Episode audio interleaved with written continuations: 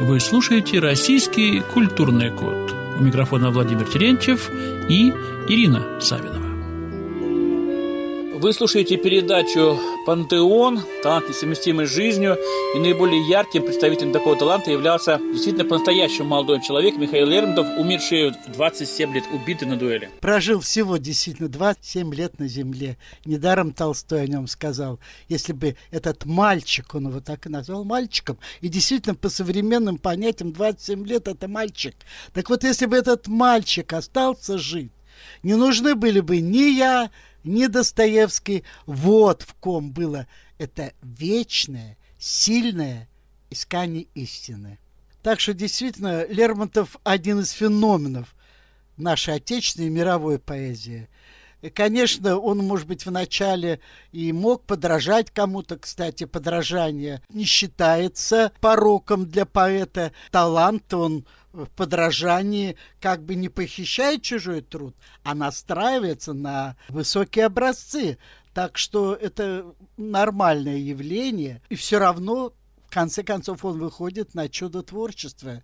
И вот Достоевский, он о нем написал такие слова, какое дарование, все его стихи, словно нежная, чудесная музыка. Я сегодня вам стихотворение три, может быть, предложила бы прочесть, чтобы именно действительно почувствовать вот это, как льется эта музыка. Казалось бы, мальчик, писавший сначала плохие стихи, как почти все русские мальчики известного круга того времени, начала 20-х годов 19 века, определенного образования и развития, так и он писал просто обыкновенные плохие стихи. И вдруг в 15 лет сел да и написал «Ангела», стихотворение, которое он сам как бы не ожидал, что он его написал. Как будто кто-то за него это написал. Тогда он вбежал в гостиную к бабушке своей, ты не замечаешь, что собрались важные гости, стал кричать, бегать и кричать, что я написал, что я написал. Он сам не ожидал, э, что такое может быть. Я в двух словах э, хочу сказать, у меня тоже была конференция недавно, и мой внук 13 лет поехал на молодежную конференцию, вдруг приехал и ни с того ни с сего, буквально за 10 минут, такие стихи написал, что может быть сильнее любви, быть может, смерть. А он до этого вообще даже стихи-то не читал. И вдруг откуда-то появляются такие выражения. Я видел сон, а в нем видение. Два ангела стояли близ меня. И это он не придумывал. Я почему сравнил это вот с Анатолием? Потому что действительно вдруг приходит откровение, человек, который до этого не в состоянии, вдруг в него входит – Господь входит со своим помазанием. И недаром же в прошлый раз, помнишь, мы говорили, что не надо говорить, что я гений, а как древние греки говорили, со мной гений, у меня гений. Вот такое случилось. Я прочту это стихотворение его. Ему было лет 15-16. По небу полуночи ангел летел, и тихую песню он пел, и месяц, и звезды – и тучи толпой внимали той песни святой. Он пел о блаженстве безгрешных духов под кущами райских садов, о Боге великом. Он пел, и хвала его непритворна была. Он душу молодую в объятиях нес для мира печали и слез – и звук его песни в душе молодой остался без слов, но живой. И долго на свете томилась она желанием чудным полна, и звуков небес заменить не могли ей скучные песни земли. Вы слушаете «Российский культурный код». У микрофона Владимир Терентьев и Ирина Савинова. Какое-то пророчество в этом нехитром стихотворении. Даже вот откровение, неумолкающей боли своей души, как будто он предчувствовал пророчество, печаль своей судьбы. Душа, выросшая одинокой. Ей не досталось согреваться ни при матери, ни при отце – проживал он под опекой властной бабушки, кочевал по учебным заведениям в поисках призвания. И вот я как раз вот рассчитываю на какое-то действительно появившееся у вас удивление, милосердие к тем, кому все-таки пришлось нести печаль этого мира. Такие личности есть, и Дермонтов вот как раз гениальный певец этой печали. И, кстати, в его стихах постоянно слышен диалог с Богом. Он как бы и гармоничный, и сметенный одновременно. И вот второй его человек всегда как бы нарушал эту гармонию. Но поэт снова прибегает к Отцу Небесному, природе им созданной, и там он все-таки находит желанный покой. Вот, например, в стихотворении «Исповедь». «Я верю, обещаю верить, что сам того не испытал, что мог монах не лицемерить и жить, как клятвы обещал, что поцелуи и улыбки – людей коварные не всегда, что ближних малые ошибки они прощают иногда, что время лечит от страдания, что мир для счастья сотворен, что добродетель не название, и жизнь поболее, чем сон. Но вере теплый, опыт хладный противоречит каждый миг – и ум, как прежде безотрадный, желанной цели не достиг, и сердце, полно сожалений, хранит себе глубокий след умерших, но святых видений. И тени чувств, каких уж нет. Его ничто не испугает, и то, что было пьят другим, его живит, его питает огнем язвительным своим. И вот здесь стихотворение более простое, верное природе, когда волнуется желтеющая нива, и свежий лес шумит при звуке ветерка, и прячется в саду. Малиновая слива по тенью сладостной зеленого леска, когда росой, обрызганный душистый, румяным вечером или утро в час золотой, из-под куста мне ландыш серебристый приветливо кивает головой, когда студеный ключ играет по врагу и, погружая мысль в какой-то смутный сон, лепечет мне таинственную сагу про край, откуда мчится он. Тогда смиряется души моей тревога, тогда расходятся морщины на челе, и счастье я могу постигнуть на земле, и в небесах я вижу Бога. Выхожу один я на дорогу туман кремнистый путь блестит. Ночь тиха, пустыня внемлет Богу, и звезда звездою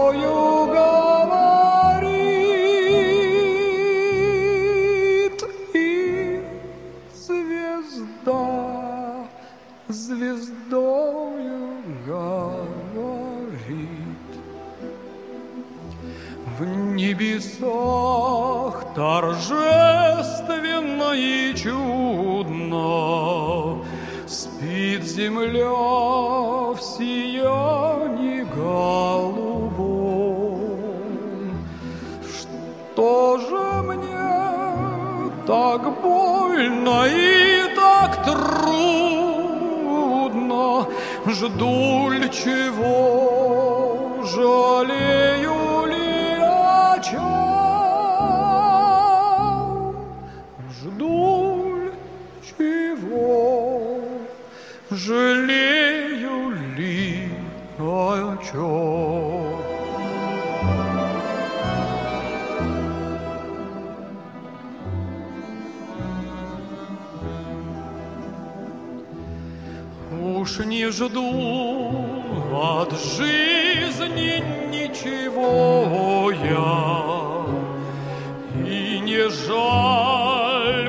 мне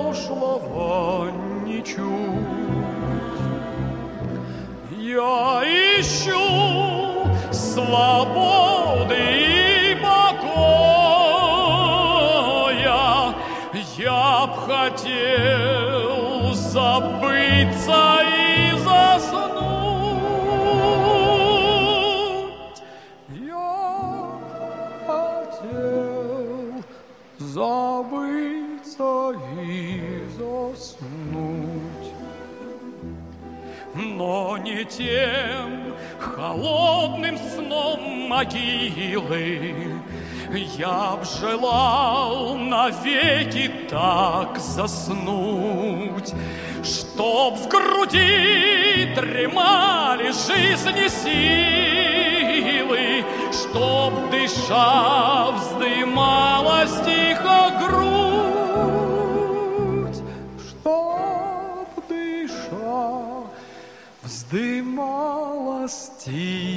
тихо грудь.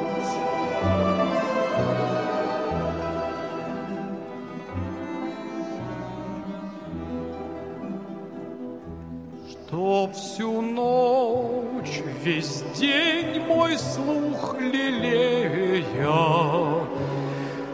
Про любовь мне сладкий голос пел. Надо чтоб вечно зеленея, Темный дуб склонялся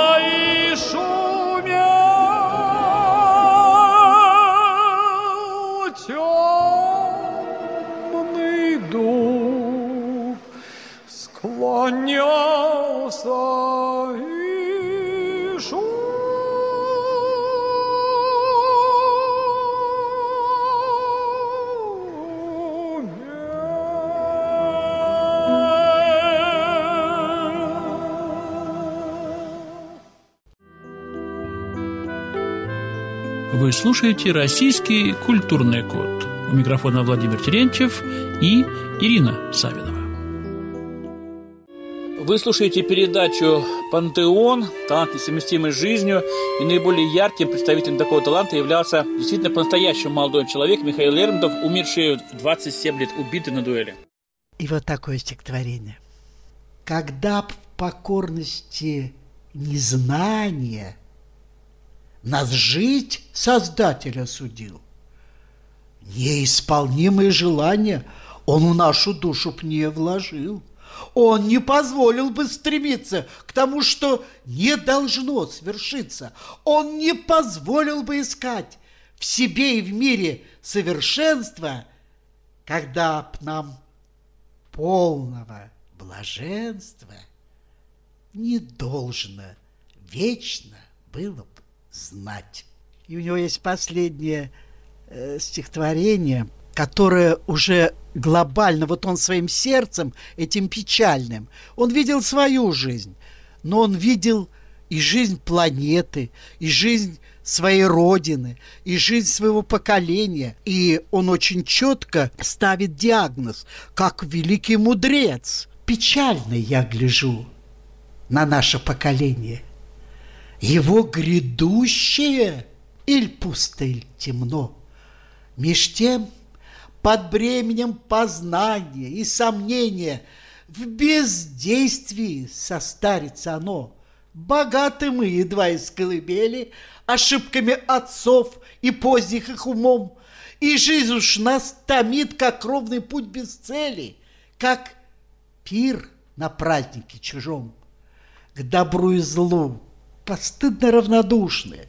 В начале поприща мы вянем без борьбы, перед опасностью позорно малодушны, и перед властью презренные рабы, как тощий плод, до времени созрелый, ни вкуса нашего, не радуя ни глаз, висит между цветом пришельца сиротелый, и час его красы, его падение час. Мы иссушили ум наукою бесплодной, Тая завистливо от ближних и друзей. Надежды лучшие и голос благородный — неверием осмеянных страстей едва касались мы до чаши наслаждения, но юных сил мы тем не сберегли, и с каждой радости, боясь пресыщения, мы лучший сок навеки извлекли мечты поэзии, создание искусства, восторгом сладостным наш ум не шевелит, мы жадно бережем в груди остаток чувства, зарытый скупостью и бесполезный клад. И ненавидимы, и любимы случайно, ничем не жертвуя, ни злобе, ни любви, и царствует в душе какой-то холод тайный, когда огонь кипит в крови, и предков скучны нам роскошные забавы, Их добросовестный ребяческий разврат, И гробы мы спешим, без счастья и без славы, Глядя насмешливо назад, толпою грюмую и скоро позабытой. Над миром мы пройдем без шума и следа, не бросивши векам ни мысли плодовитой, ни гением начатого труда. И прах наш, строгостью судьи гражданина, потомок оскорбит презрительным стихом, насмешкой гордую обманутого сына над промотавшимся отцом. Интересно, что последней пьесой уходящей империи был «Маскарад». В день отречения Николая II была премьера, которую делал, потом уже уничтожен Сталином, знаменитый режиссер Мейрхольд. Лермонтов здесь предсказал в некотором смысле падение империи. Вообще он был поэт э, рока, я бы сказал, да, как и Байрон. У него великая широта его творческих интересов. Вот он пробовал написать и написал поэму «Демон» и он попробовал вроде как демону-то проникнуться какими-то чувствами. Он, мол, бедный, одинокий. Он постарался, чтобы показать, что он, демон, все-таки загубил молодых Тамару и ее жениха. Как бы разоблачил там образ ангела дан. Но его печаль, личная печаль, каким-то образом он делегировал ее этому демону. Ну, он, молодой человек совсем писал эту поэму. И в какой-то степени он искусил на это и художника Врубеля, тот поверженного демона, когда написал такого грустного юношу, такого, как будто вообще никаких он бед не совершал, а просто всю жизнь грустил. А я даже один раз видела книгу и попробовал ее читать. Э, называется «Скорбь сатаны вроде. Он-то молодой человек, ему простительно, что он еще, как говорится, нащупывал этот путь святости. Когда он написал «Героя нашего времени», это уже вторая энциклопедия русской жизни после Евгения Онегина, то там как раз вот, во-первых, прекрасная проза абсолютно прекрасная проза. Мне даже кажется, что когда человек гениален, он как бы гениален во всем, как у Пушкина, что лирика, что проза на высоте, так и у Лермонтова. И там вот образ как раз этого Печорина созвучен вот этому стихотворению, которое я только что прочла, печально, я гляжу на наше поколение. Там тоже перед дуэлью Печорин говорит, для чего-то, для какой-то жизни я был рожден. Он поднимает на высоту вопрос о назначении своей жизни. У него есть такое стихотворение, очень нежное, очень простое. «Выхожу один я на дорогу». Ее тут же переложили на музыку. Удивительно светлое стихотворение. И, как ни странно, казалось бы, внутреннее прощание с жизнью. Я хотел забыться и уснуть, да? Это желание ее покинуть, но покинуть именно земную жизнь, но не жизнь как таковую. Как бы не на совсем он хочет уйти, потому что ничто не может истребить исходное убеждение Лермонтова о вечности жизни. У него это откровение есть. Он просто желает попасть в ее новое состояние, в котором отсутствует страдание, покой есть. В созданном Богом мире, по ту сторону бытия. Там и говорится, Но не тем холодным сном могилы я б хотел навеки так заснуть, чтоб в груди дремали жизни силы, чтоб дыша вздымалась тихо грудь, чтоб всю ночь, весь день мой слух лелея про любовь мне сладкий голос пел. Надо мной, чтоб вечно зеленее темный дуб склонялся и шумел именно чтобы жизнь прекращалась. У него какая-то, это не депрессия, это просто действительно, как он написал в своем первом произведении, в своем первом стихотворении, «Ангел». С самого начала пошла тоска о звуках небес. Помнишь, он и долго на свете душа-то томилась она, желанием чудным полна. И звуков небес заменить не смогли ей скучные песни земли. Вот так он почувствовал нашу жизнь, вот такой стороной, такой гранью он дал нам знать, что есть жизнь несравненно выше, святее, прекраснее. Вы слушаете «Российский культурный код». У микрофона Владимир Терентьев и Ирина Савинова.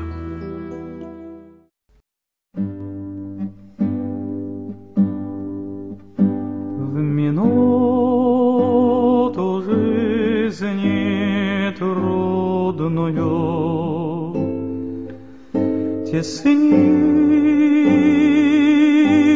ли сердце грусть? Одну молитву чудную Твержу я наизусть. Если благодатная, созвучи слов живых. И дышит непонятная, святая прелесть в них с души, как бремя скатится, сомнение далеко, и верится, и плачется, и так легко, легко, верится, и плачется, и так легко, легко, и так легко.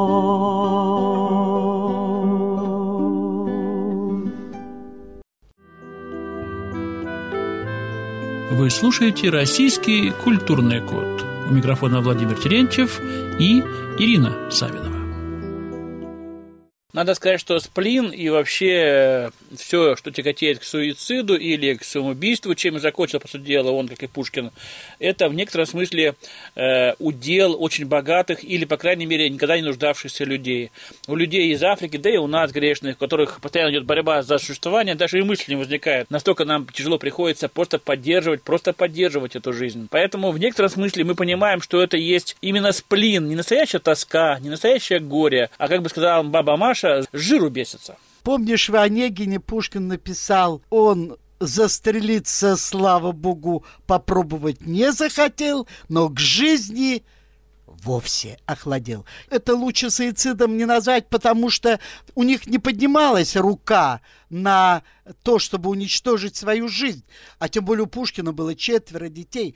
Он, когда нам поехал на дуэль, он еще писал записку редактору детского журнала, о чем-то договаривался, о каком-то сотрудничестве. Он еще собирался жить. Но вот то, что в то же время какое-то стремление к концу, какое-то предчувствие конца, какой-то бесперспективности, может быть, жизни в том состоянии гениальном и бурном, творческом, которым жил до сих пор, может быть, не ощущал. Как помнишь э, у Высоцкого, когда он говорил, что слышу гибельным восторгом, пропадаю.